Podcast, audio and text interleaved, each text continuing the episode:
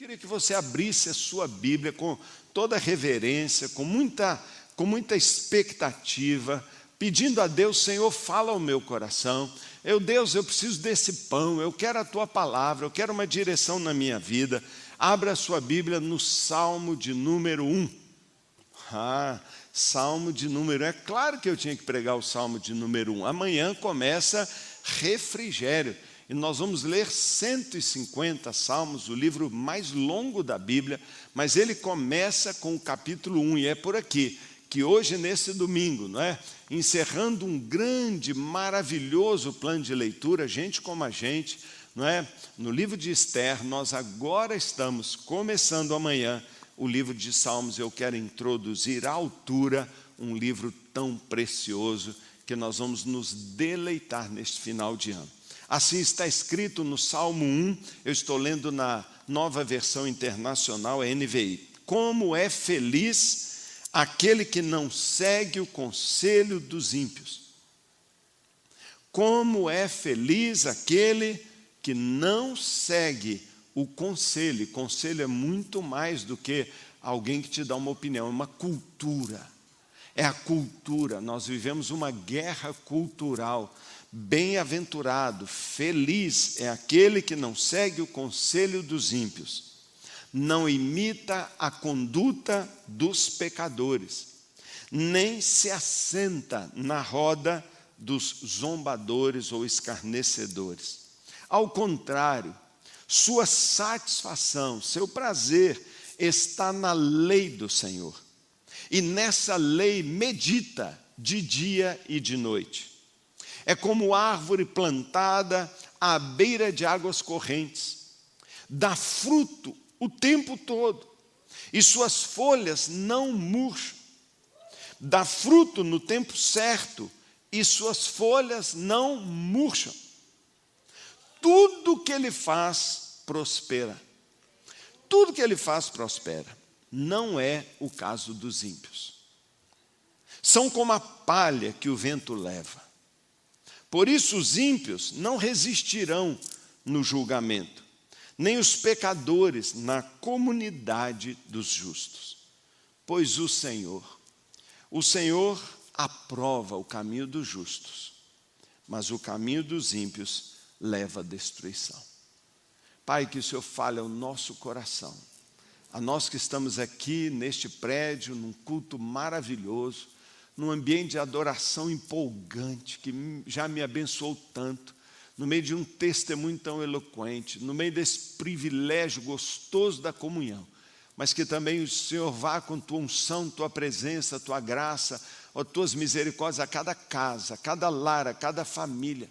A palavra do Senhor restaura a alma, a palavra do Senhor é doce como mel, a palavra do Senhor, ó oh Deus, faz tantas maravilhas em nós. Eu peço, Pai, que a tua palavra opere em cada família, em cada ouvinte, em cada um que está conosco. É a minha oração em nome de Jesus. Amém. Pode se assentar. Muito, muito, muito obrigado. Você já pegou um livro, um livro novo que você vai ler, e você tem o privilégio de abrir o livro e ler o prefácio. O que é o prefácio de um livro? Alguém importante, que não o autor, alguém que está que, que tá ali defendendo a leitura daquele livro, recomendando a leitura daquele livro, um especialista no tema, ele, ele faz um prefácio motivando você e dizendo para você: Uau, eu quero ler esse livro todo, eu quero aprender com esse livro todo. Alguém já disse, alguém já disse que o Salmo 1 é o prefácio do livro de Salmos. Alguém disse que o Salmo 1 apresenta o livro dos Salmos fazendo dele um grande resumo. E alguém disse ainda, um pai da igreja, que quem escreveu esse prefácio foi o próprio Espírito Santo. Porque quando a gente pega um livro, a gente vê lá prefácio do fulano de tal, uau, deve ser um livro bom.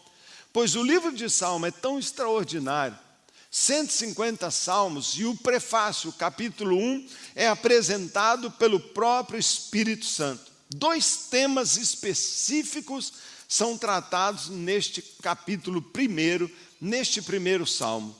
O primeiro aspecto, o primeiro tema tratado é a diferença clara entre o justo e o ímpio. Você leu isso aqui. Primeiro assunto do salmo, aliás, praticamente do livro todo, então tudo que eu estou falando hoje é um prefácio para você. Eu espero que a essa altura você já tenha ido lá no nosso site, baixado o programa de leitura. Eu já fiz, está no meu celular. E eu não tenho dúvida de qual capítulo é para eu ler em cada dia. Amanhã eu começarei lendo do capítulo 1 ao 5, capítulos curtos. O primeiro aspecto de que trata o salmo é a diferença entre o justo e o ímpio. Na verdade, a Bíblia toda divide a humanidade dessa, nessas duas categorias. E o Salmo 32, o Salmo 36, o Salmo 112 também comparam e contrastam o que é um justo e o que é um ímpio. Então, esse é o primeiro tema, mas o segundo tema que este salmo aborda, e praticamente todos os salmos, por isso eu quero incentivá-lo a ler, é a sorte atual, ou seja, a situação, o resultado, os benefícios na vida de um justo e o destino final de todos os seres humanos. É disso que o Salmo 1 trata. Ele fala de qual é a sorte, qual é o resultado na vida das pessoas e qual o destino final das pessoas ao escolherem, fazerem seu livre-arbítrio, usar seu livre-arbítrio para decidir construir a vida sobre rocha ou sobre areia, ser um justo ou ser um ímpio. As primeiras e últimas palavras do Salmo número 1 indicam para nós essa clara alternativa. A primeira palavra é como é feliz Assim começa o Salmo 1, e assim todos os salmos vão mostrar para nós. Como é feliz o justo, ou bem-aventurado o justo.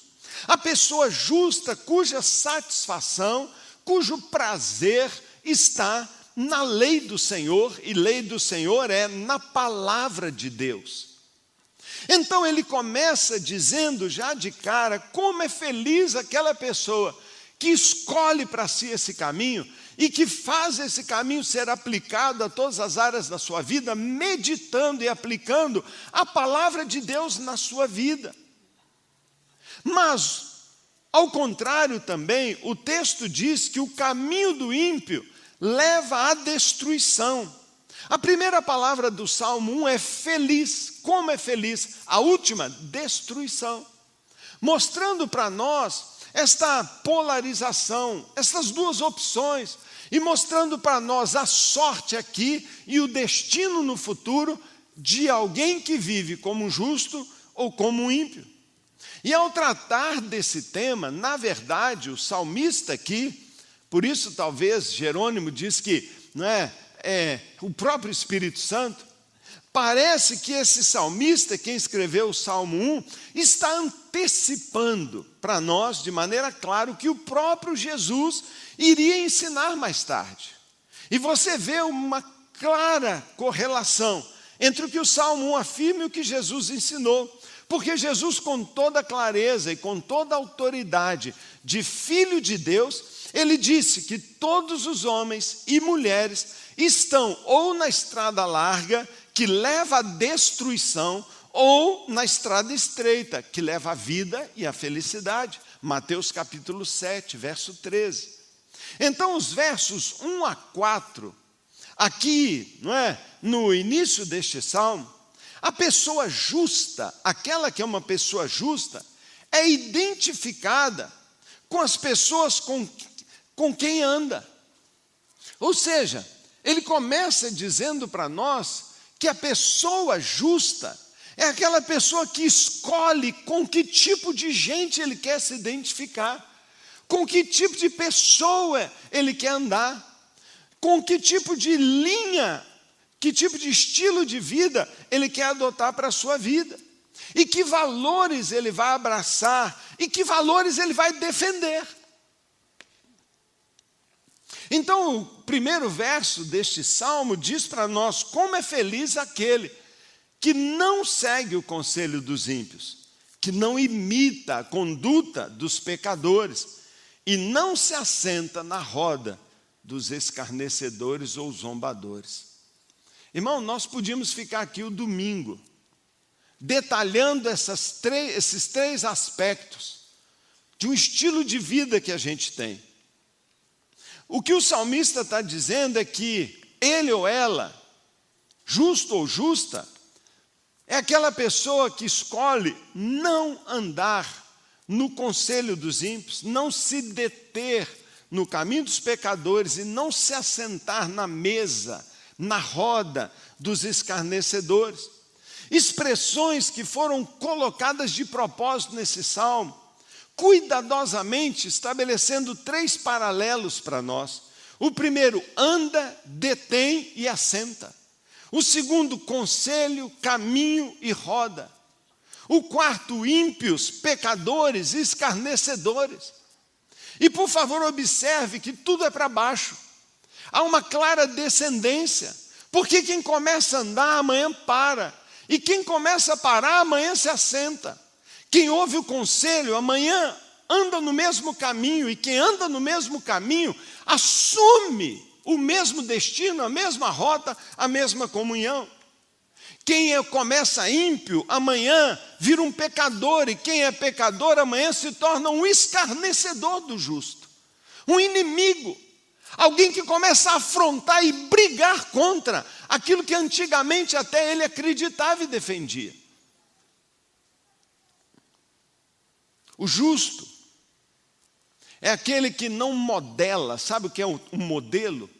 eu adoto aquilo como modelo, eu gosto deste modelo, é isso que eu admiro, é esse que me influencia, é este que me representa, é isso que eu quero para a minha vida. O justo é aquele que não modela a sua conduta, as suas escolhas e suas decisões, nem escolhe seus caminhos pelo conselho ou influência de pessoas más, de pessoas que não prezam a palavra de Deus e zombam, riem, fazem chacota da igreja, da palavra de Deus, dos princípios da Bíblia.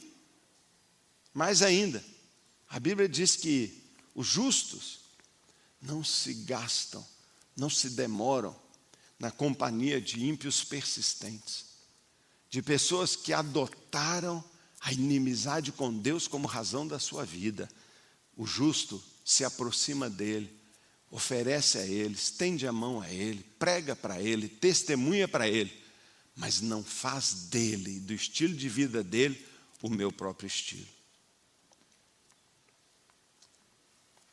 Me preocupa a quantidade de gente dentro da igreja que não está percebendo a guerra de influências que está aí fora. E que porque não está solidamente firmado na palavra de Deus ou num relacionamento experimental, pelo contrário, tem provado não é decepções, enfraquecimentos e perdas e por causa disso, por causa disso estão estão se tornando cínicos, estão zombando das coisas de Deus, e ao invés de seguir tais pessoas, a Bíblia diz que alguém que é do Senhor, alguém que é um justo, é alguém que faz da lei do Senhor, ou seja, a Bíblia é a minha regra, ponto final. O verso 2 diz: ao contrário, ao contrário de andar, ao contrário de fazer companhia, ao contrário de se sentar, ao contrário de curtir, ao contrário de apoiar, ao contrário, eu sou o contrário. Eu sou o contrário a isso, eu me posiciono, eu não concordo com isso, esse não é o meu caminho. Ao contrário, ele tem prazer ele tem prazer, ele tem confiança, ele tem orgulho, ele, ele se vangloria para valer do que? Da lei do Senhor, a Bíblia, a Bíblia, e nessa lei, tal a paixão, tal apego, ele não consegue largar, ele medita de dia e de noite. Você pode entender aqui claramente, não é?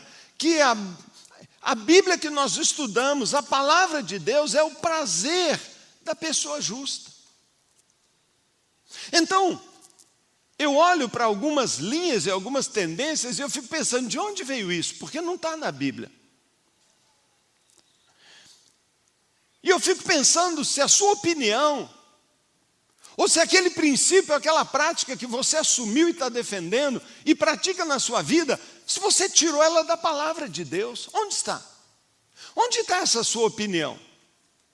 Onde está esse valor que você tem pregado ou ensinado? Onde está essa sua posição? Sabe, Talvez uma das maiores indicações de um novo nascimento, e muitas pessoas têm dúvida: será que eu sou ou não sou?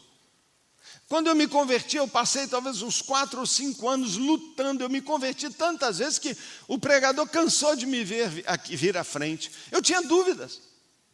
E eu duvido que não passa na sua cabeça dúvidas. Sabe, querido, se você quer um bom teste, uma grande indicação, se de fato você ou essa pessoa que você está ouvindo, ou namorando, ou seguindo, ou acompanhando, ou se tornando sócio, ou querendo se casar com ela, verifique, por favor, verifique, ela lê a palavra de Deus? Porque quem é justo, quem é nascido de novo, tem prazer na palavra de Deus. O apóstolo Paulo disse aos Romanos, no capítulo 8, verso 7, um verso que merece a sua atenção. Porque ele diz assim: a mentalidade da carne, aquilo que é contra Deus, aquilo que não é de Deus, a mentalidade da carne é inimiga de Deus. Porque alguém é inimigo de Deus? Irmão, você sabe quem é inimigo de Deus? Você sabe quem é inimigo de Deus? Inimigo de Deus é quem não se submete à lei de Deus, nem consegue fazê-lo porque não nasceu de novo. É muito comum você ver pessoas dizendo, mas eu não consigo fazer isso. Claro que não. Por isso você vai nascer de novo. Porque quando você nasce de novo, Deus te dá um novo coração. Quando você nasce de novo, o Espírito Santo, uma nova visão, uma nova maneira de enxergar as coisas. Então, como resultado do novo nascimento, o justo descobre que eles agora de repente amam a palavra de Deus, simplesmente por quê? Porque a palavra de Deus comunica, transmite a vontade do seu Deus. E a vontade de Deus é linda. A vontade de Deus não manda você mergulhar no rio Ganges. A vontade de Deus não manda você botar uma bomba no seu corpo para matar os infiéis. A vontade de Deus não manda você ir para um templo imundo e se colocar como prostituta. A vontade de Deus não manda você fazer um voto de pobreza e se sentar nu sobre uma pedra.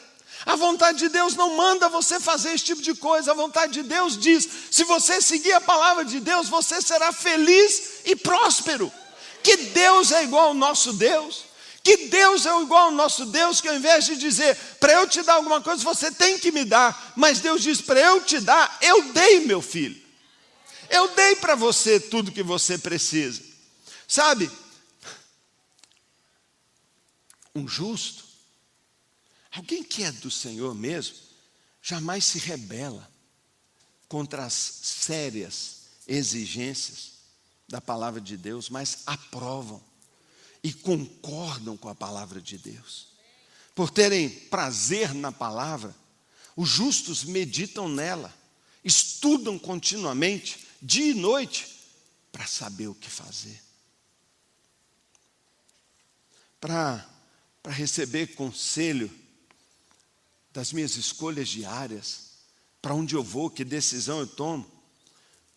O justo não precisa buscar a opinião pública.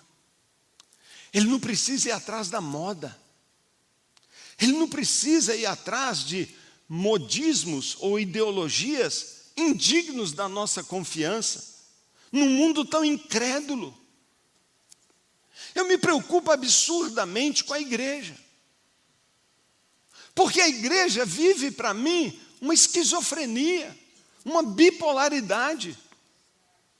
Ela adora, ama, canta ao Senhor no domingo, mas na semana vai viver os modismos, os valores, os princípios contrários à palavra de Deus aprovam e curtem pessoas que estão blasfemando, zombando e escarnecendo de Deus, que têm um estilo de vida e uma vida que é nítido testemunho de ser ímpio.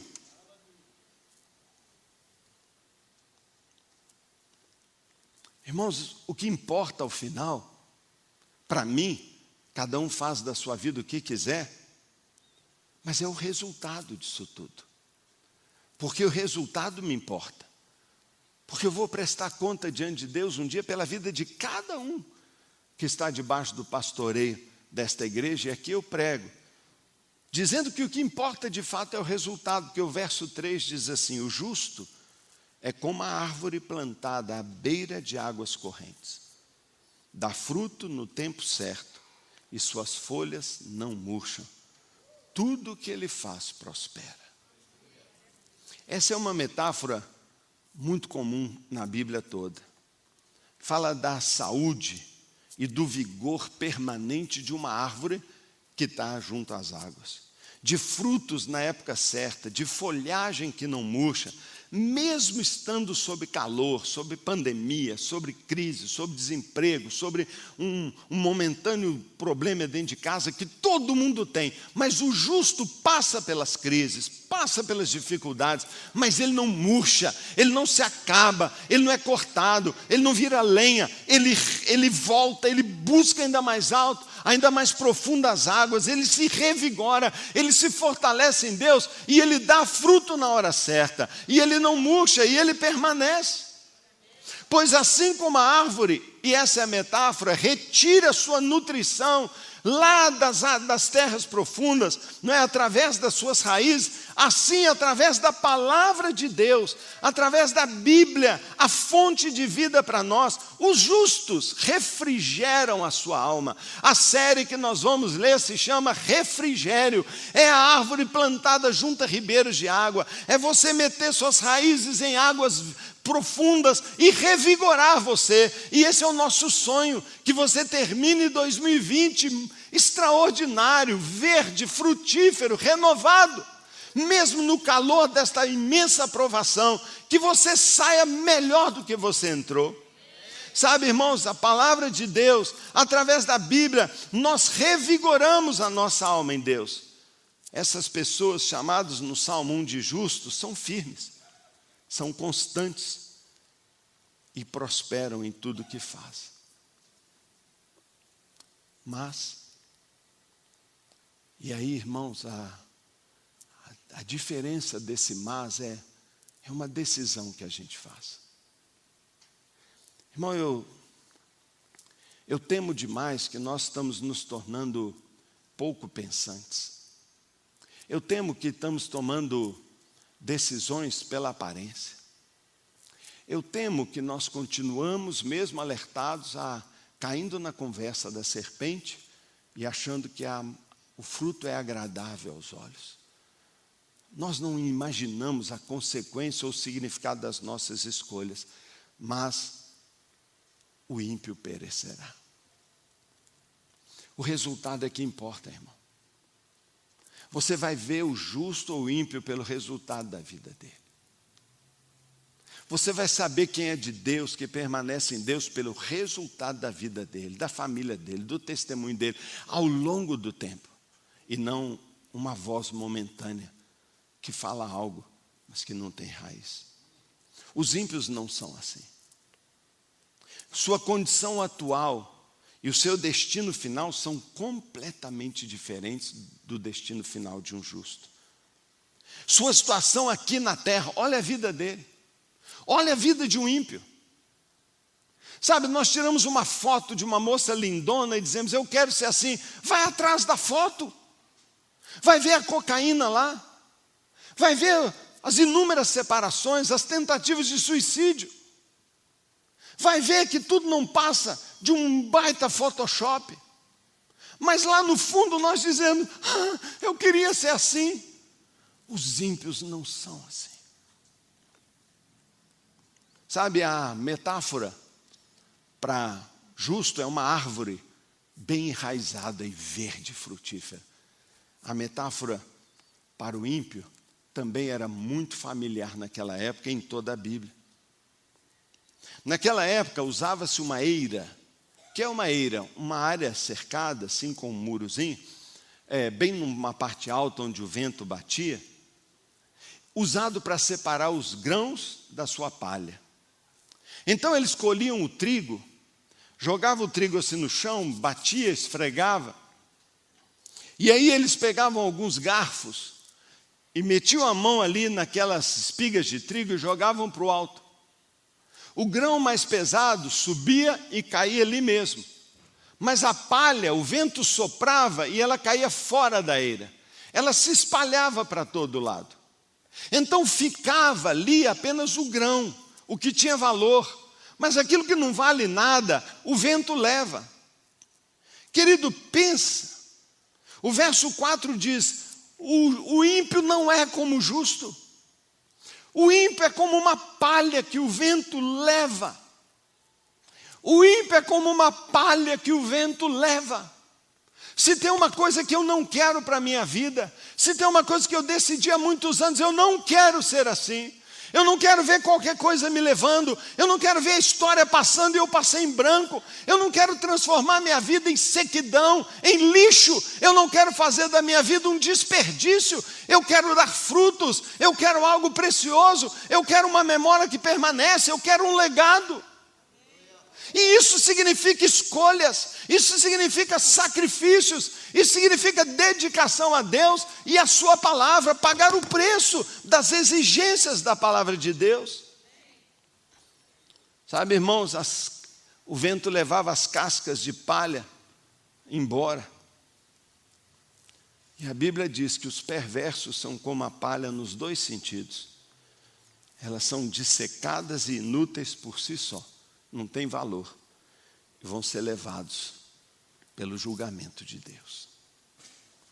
Cabe aqui mencionar, irmãos, que a palavra hebraica para a palavra hebraica para ímpio. Sabe o que que mais me impressionou nesse estudo para eu pregar aqui hoje? Foi quando eu fui lá no meu dicionário e fui ver o que significa no Salmo 1 a palavra ímpio. Sabe o que é a palavra ímpio? O texto diz que a melhor tradução é uma pessoa inquieta. No sentido de instável. Agora compara as duas metáforas. Se uma é como uma árvore firmemente plantada, enraizada, mas a palha é instável. Um dia está, um dia não está mas o vento acaba levando. Quando Deus começa a separá-los, na sua atividade, já agora de julgamento, porque o que o homem semeia, ele colhe aqui. E você começa a ver a vida dando toda errada e caindo. É como a, a história que Jesus contou. Constrói a casa sobre a areia, começa já a desmoronar aqui. Irmão, se fosse só isso, estava ótimo.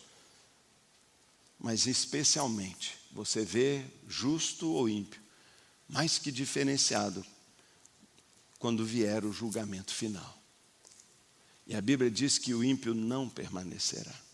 Por isso, os ímpios não resistirão no dia do julgamento, nem os pecadores continuarão no meio da comunidade dos justos, pois o Senhor aprova o caminho dos justos, mas o caminho dos ímpios leva à destruição. Esse é o prefácio do livro de Salmos. Um livro inteiro que vai apresentar para nós as crises, as lutas, os sofrimentos das pessoas. E ele diz que as, os ímpios não conseguem ficar no meio da comunidade dos justos pelo simples fato de que o coração deles não está com o povo de Deus. Seus valores escolhidos e cultivados são os do mundo. Seus valores e princípios são injustos. Seus conselheiros e seus influencers são outros.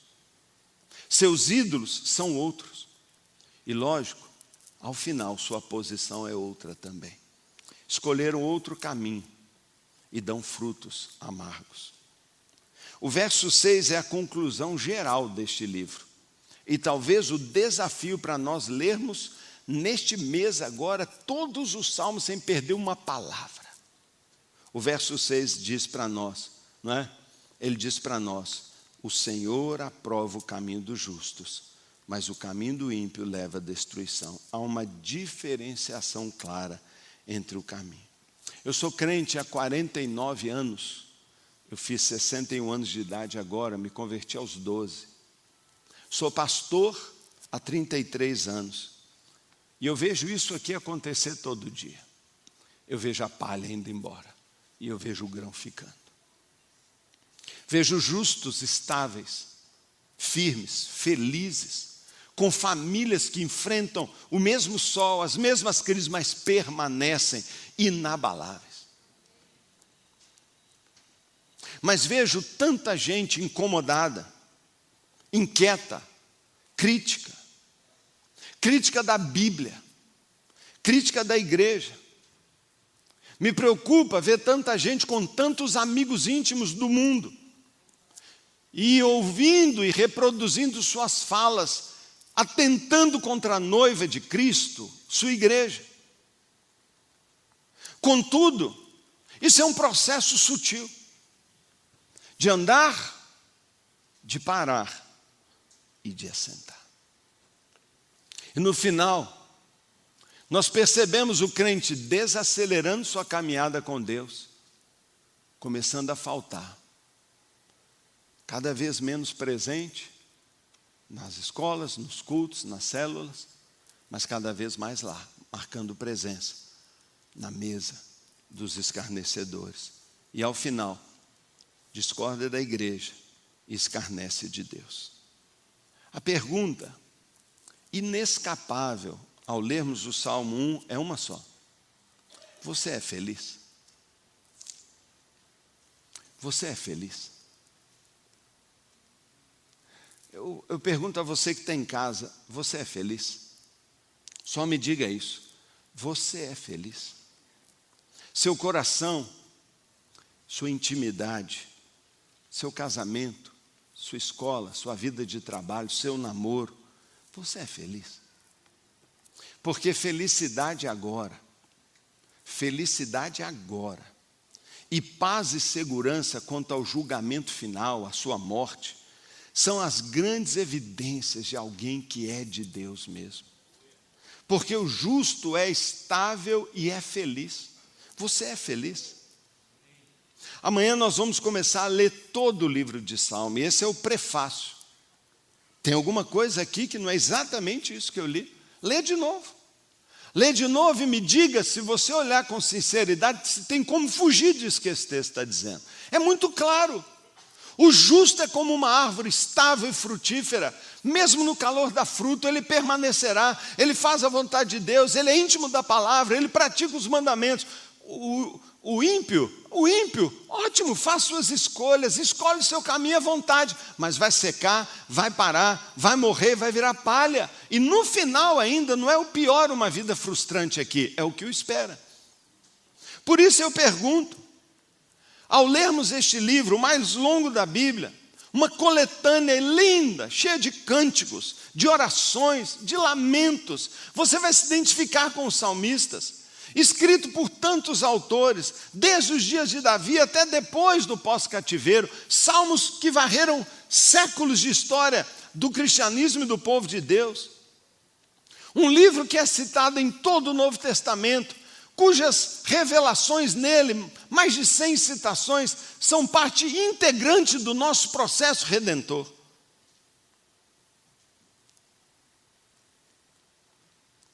A Bíblia toda fala do caminho da felicidade genuína, profunda e abundante.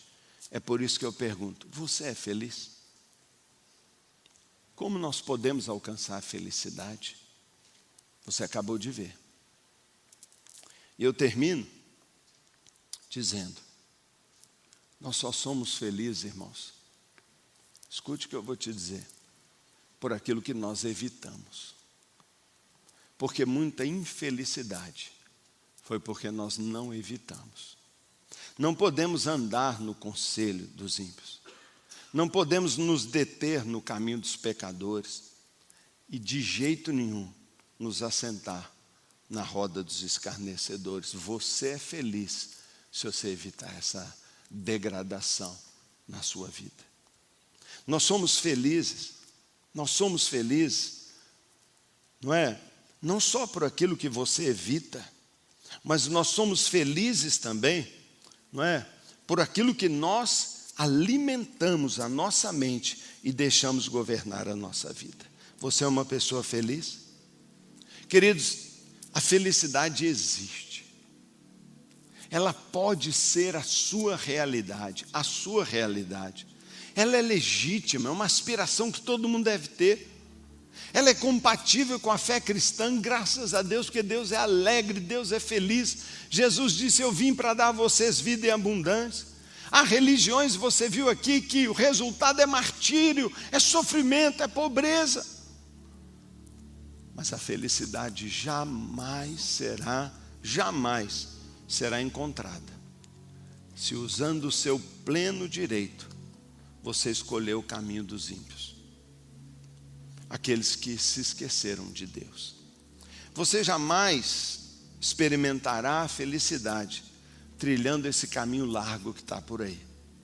Nem mesmo se assentando na mesa onde Deus é zombado, ouvindo imoralidades e absurdos sobre a lei de Deus e se calando. Nunca, nunca. Você é feliz por aquilo que você evita mas você é feliz também não só pelo que você evita, mas pelo que você faz. Nós somos felizes pelo que nós fazemos.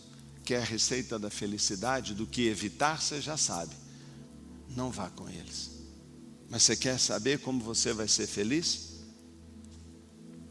Medite na palavra de Deus, de dia e de noite. Ou seja, a felicidade está em você alimentar a sua mente com a palavra de Deus e se deixar, como num rio, ser governado por ela.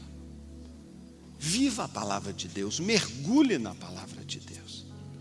Em terceiro, você é feliz pelo que você evita, você é feliz pelo que você faz, mas você é feliz pelo que você se torna, pelo que você é. Somos como árvore plantada junto a ribeiros de água, que no devido tempo dá o seu fruto. Você é feliz porque mesmo na adversidade que nós estamos todos enfrentando agora, você não perde a sua beleza, você não escasseia os seus frutos, você não seca e não desiste. Uma pessoa feliz é um sucesso constante, uma vez que tudo que essa pessoa faz tem a promessa de Deus, será bem sucedido. Você é bem sucedido em tudo que faz. Se você é bem sucedido em tudo que faz, você é um justo. E se tudo que você faz dá errado, errado, errado, entregue sua vida ao Senhor. Eu termino com essa questão. Você é uma pessoa feliz? Eu queria que nós nos colocássemos de pé aqui para nós orarmos a Deus. Escolha, escolha, escolha. Escolha o que você evita. Escolha o que você faz. Escolha o que você é está na nossa mão. Quando eu estava ali adorando, encantado com as canções, Deus falava ao meu coração. Deus falava ao meu coração de forma tão fácil. Deus falava ao meu coração, glória a Deus nas maiores alturas e paz na terra aos homens, a quem Ele quer bem. Deus falou tanto durante o momento da oração. Ele falou: Paulo, eu quero bem a todos. Eu não, eu sou diferente de Deus. Às vezes eu vejo cada impiedade, eu vejo coisas eu. Mas Deus fala: você tem que ser igual a mim. Nós cantamos aqui: eu quero ser como o meu Deus. E quando eu cantava esta canção, Deus falava: eu quero bem a todos. E nós queremos o bem a todos também. E a melhor maneira de nós queremos o bem a uma pessoa é pregar e ensinar a palavra porque passará o céu, a terra, os modismos, as épocas, só uma coisa permanecerá: a palavra de Deus. Passará o céu, séculos, um dia não haverá mais sol, mais céu azul, nem terra, porque tudo será desfeito e tudo se unirá a um só céu, um só povo, um novo céu e uma nova terra. E a única coisa que vai permanecer é a Bíblia, a palavra. E como um prefácio do Espírito Santo, eu dou abertura a uma série de leitura bíblica que pode revolucionar a sua vida. Revolucionar. E levar você com cordas de amor e arrependimento a deixar um caminho de impiedade, de rebelião, um caminho de amargura, de derrota, de ressentimento, para viver um caminho de paz, de perdão e de comunhão com Deus, e apegado à palavra, apegado à palavra. Você pode conversar com a minha esposa e perguntar para ela quantos dias por semana ela acorda, vai para a cozinha e ela me vê lá lendo a minha palavra, lendo a Bíblia. Eu me esforço muito todo dia com aquele princípio: não tem café se primeiro não tiver a palavra de Deus. Eu leio e amo e medito na palavra de Deus. E o que eu trouxe para você hoje é um dos versos e uma das passagens mais provocativas da Bíblia. E eu desafio você: você é feliz? Se você não é feliz, evite e afaste-se de pessoas e de posições. Comece a fazer, estudar a Bíblia, leia a Bíblia, busque a Deus e escolha ser como uma árvore e não como palha. Meta suas raízes em direção à água viva que é Jesus. E você verá se Ele não vai transformar sua alma, restaurar seus sentimentos e despertar em você paixão por ela e por Ele.